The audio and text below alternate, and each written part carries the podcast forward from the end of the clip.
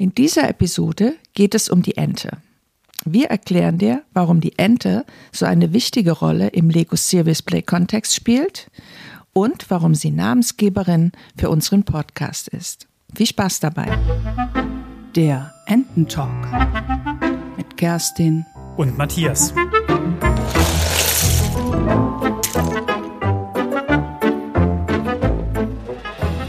Ja, die Ente.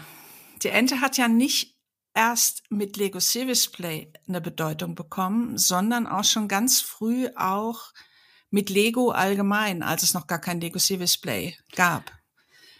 Matthias, du kannst uns doch bestimmt erklären, warum das genau. so ist. Genau. da müssen wir noch ein bisschen zurück ins ähm, Anfang des 20. Jahrhunderts. Also Lego wurde ja gegründet von äh, Ole Kirk Christiansen 1932 äh, und der war Schreiner. Also ganz am Anfang hat Lego ja Holzspielzeug äh, produziert und eines der ersten der ersten Modelle, ähm, wenn ich mich nicht täusche, ist das zwischen 35 und 1960 ähm, produziert worden, war die Ente. Also es war eine Holzente, die man so hinter, hinter sich herziehen konnte. Und ähm, Lego hat erst begonnen mit den, äh, mit den Plastikbausteinen 1947. Also nach, nach dem Zweiten Weltkrieg, da ist die erste, die erste Maschine, ähm, Molding Maschine heißt das, ähm, äh, die ist 1947 von Lego gekauft worden und Lego hat dann 1960 äh, die Produktion komplett umgestellt von Holz auf die, auf die Klemmbausteine und macht klar, macht ja nicht, nicht mehr viel anderes. Nein, wobei, das stimmt nicht ganz. Aber eben vorwiegend, äh, vorwiegend die Klemmbausteine. Und weil du es ja gerade gesagt hast, diese, ähm, diese besondere Rolle, die die Ente äh, eingenommen hat, deshalb gibt's die Ente auch als Modell und man kann es im in Billund im Lego Haus kann man dieses Modell sich kaufen. Also es gibt's gar nicht überall, es gibt's nicht über die Website, es gibt's nur im äh, Lego-Haus in Billund. Genau wie die Molding-Maschinen, also diese, diese erste Pressmaschine für die Klemmbausteine. Und da kommt das her. Ah, verstehe. Lass uns mal überleiten zu äh, Lego Serious Play. Mm, da gibt es ein kleines Set, da sind vier gelbe Steine drin, eins davon mit Auge und zwei kleine rote Platten.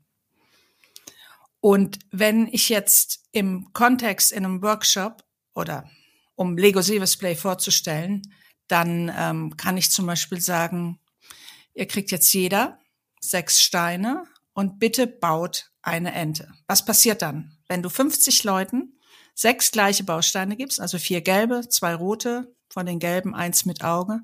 Was passiert, wenn 50 Leute eine Ente bauen sollen? Ist das eine ernsthafte Frage? Natürlich gibt es 50 verschiedene Enden. Ja, das ist eine. Ganz klar. Ist das so? Ist das ja. so? Und das ist kein Experiment. Weil beim Experiment fragt man sich immer, ob was anderes rauskommt. Es ist wirklich so. Also sie hat es auch schon mit, äh, mit über 100 Leuten, ich glaube 120 Leute waren das, auf einer Konferenz gemacht. Und es hat sich keine Ente geglichen. Das ist schon unglaublich, oder? Ich weiß noch, als ich das, als du mir das zum ersten Mal erzählt hast, wollte ich es tatsächlich nicht glauben, hab's aber dann selber mal live gesehen. Und das finde ich schon krass, wenn man davon ausgeht, dass wenn man über irgendwas spricht und man denkt, man spricht vom Gleichen oder vom selben sogar, und dann stellt sich heraus, dass jeder was völlig anderes im Kopf hat. Das finde ich schon sehr beeindruckend, muss ich sagen. Und das geht ja dann da wieder hin, dass wir sagen, in so Meetings, wenn wirklich nur 20 Prozent von, von den Menschen, die an einem Meeting teilnehmen, gehört werden und, und die 80 Prozent was völlig anderes im Kopf haben, aber denken, sie haben das gleiche im Kopf und es stimmt einfach gar nicht, dann ist das schon sehr erstaunlich, muss ja. ich sagen. Wobei wir denken, wir gehen ja schon davon aus, dass wir ein bisschen ein anderes Verständnis haben von der Sache, von dem Sachverhalt.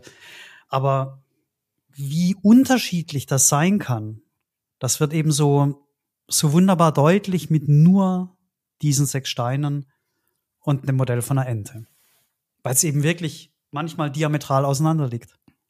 Weil ich sage ich sag immer so gern, dass es unterschiedliche, dass man die unterschiedlichen Blickwinkel oder Perspektiven einfängt mit so einem Modell. Aber es ist ja noch mehr, weil es ist ja, es hört ja nicht auf an der Stelle, dass man sagt, man baut nur eine Ente, sondern man fragt ja auch die, die Leute, die die Ente gebaut haben, warum das eine Ente ist oder ob die Ente irgendeine Besonderheit hat. Das heißt, hier kommt dann noch mal ähm, ein bestimmter Blickwinkel drauf ähm, oder hinzu, der zeigt, was der einzelnen Person wichtig ist an der Ente. Das heißt, selbst wenn es mal vorkommen sollte, dass zwei Personen exakt die gleiche Ente bauen, haben sie mit Sicherheit eine andere, ähm, eine andere Besonderheit, die, die ihnen wichtig ist bei der Ente. Wir wollten ja heute vor allen Dingen über die Ente sprechen. Ne? Diese Episode ist komplett der Ente gewidmet. Dass es Lego schon so früh mit einer Ente angefangen hat und aus Holz Plastik wurde und das Lego Service Play mit sechs Steinen quasi, dass man damit Enten bauen kann und dass die alle unterschiedlich gebaut werden, erklärt noch nicht, warum wir unseren Podcast Ententalk nennen. Da wollen wir jetzt ganz kurz noch drauf eingehen, denn kurz für dich als Zuhörerin, als Zuhörer, der Matthias und ich, wir haben uns 2020 haben wir uns ja. kennengelernt, oder genau. Matthias? 2020. Kurz vor Corona, genau. Ich kann mich noch erinnern, wir haben im Februar 2020 da hatte man, glaube ich, in den Nachrichten schon gehört, ja. dass es irgendwo ein böses Virus gibt, aber wir haben natürlich überhaupt nicht gedacht, dass das in irgendeiner Weise was mit uns zu tun hat. Und wir hatten das erste Mal äh, gesprochen. Du hattest dir ein, ein Corporate, eine Corporate Identity, ein Corporate Design mhm. bauen lassen und, und über unseren netten Kollegen äh, Tobias Eichelpasch, der auch ganz sicher hier in den Podcast kommen wird, der auch inzwischen Facilitator ist für Lego Service Play und selbst E-Mail-Marketing macht, ähm, er hatte mich empfohlen. Und dann haben wir das erste Mal gesprochen. Kannst du dich da doch noch erinnern, ja, Matthias? Es war abends, ähm, habe ich dich angerufen und ähm, ich weiß noch, du warst kurz vorm Feierabend und wolltest eigentlich gar nicht mehr rangehen, weil normalerweise ist es ja auch so, du hast mir gesagt, dass du ähm, solche Erstgespräche, da vergibst du einen Termin. Na, dann planst du das ja ein, was ja, was ja auch absolut Sinn macht, keine Frage. Aber ich habe gedacht, ich probiere es einfach mal und ich weiß nicht, haben wir anderthalb oder zwei Stunden gequatscht und sind vom, vom Hundertsten aufs Tausendste ja. gekommen und ich glaube, ja, es war eigentlich immer so in jedem Telefonat, was wir hatten, wo wir dann auf die Uhr geguckt haben und gesagt haben, Mensch, jetzt haben wir es schon wieder geschafft. ja, genau, so war das. Jetzt hat man gehört, dass du auf die Uhr geguckt hast, ja. genau. Das haben wir jetzt alle mitgehört, genau.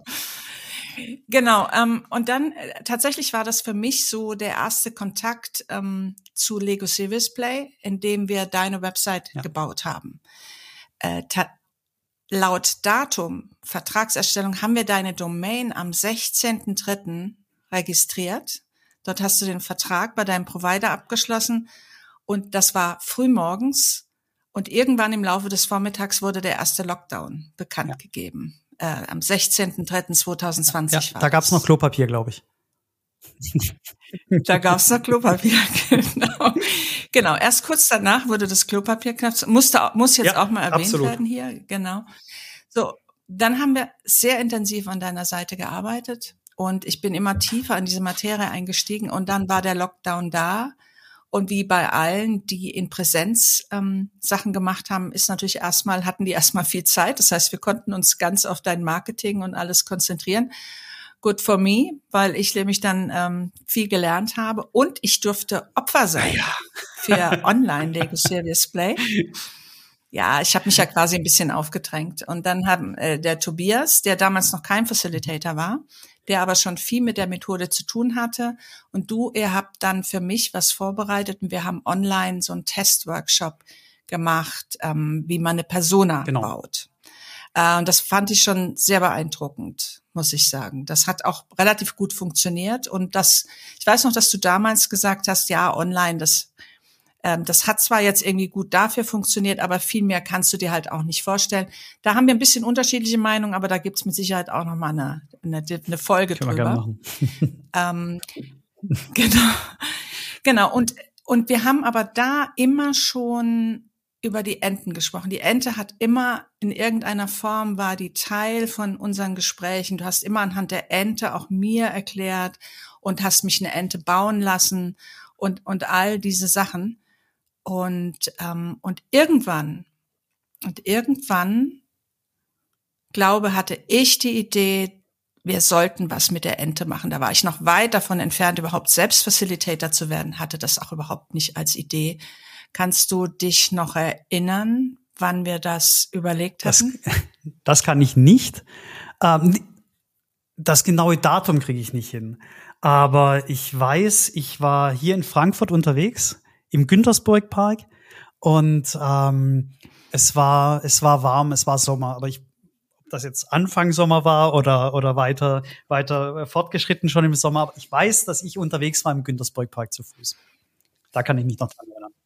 Und wir haben wieder eins unserer langen Telefonate geführt oder eins unserer Meetings gefühlt, hatten wir eine Dauerschleife.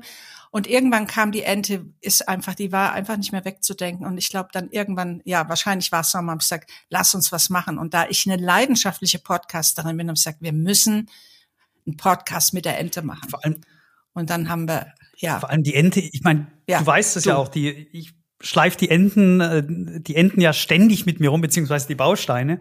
Und es ist halt so toll, damit zu zeigen, wie unterschiedlich wir denken, wie unterschiedlich wir ticken. Ich bin jedes Mal komplett begeistert davon, ähm, auch wenn ich genau weiß, was rauskommt. Aber ich, ich, ich freue mich jedes Mal schon zu sehen, was rauskommt und die Blicke zu sehen von den Leuten. Das ist einfach genial. Ja, ja. Lange Rede, kurzer Sinn. Es hat dann noch, glaube ich, anderthalb Jahre gebraucht. Ja. Ähm, ich musste wahrscheinlich erst Facilitator werden, damit ich da einfach und ich habe es immer mal wieder angesprochen, gesprochen, habe gesagt, nun mach's doch mal, lass uns doch und so. Und aber es war nicht der richtige Zeitpunkt. Jetzt dieses Jahr im April 2023 oder Anfang Mai haben wir gesagt, und jetzt ist der richtige Zeitpunkt. Und dann haben wir losgelegt und haben es gemacht. Und deswegen gibt es diesen Podcast.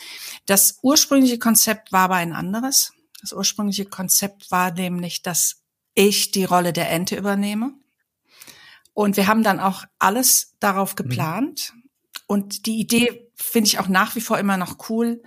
Aber irgendwas war nicht ganz rund. Und ich muss ehrlich gestehen, ich hatte ein bisschen Identitätsprobleme. Du hast immer gefragt, ähm, ne, beim, beim, beim Sprechen.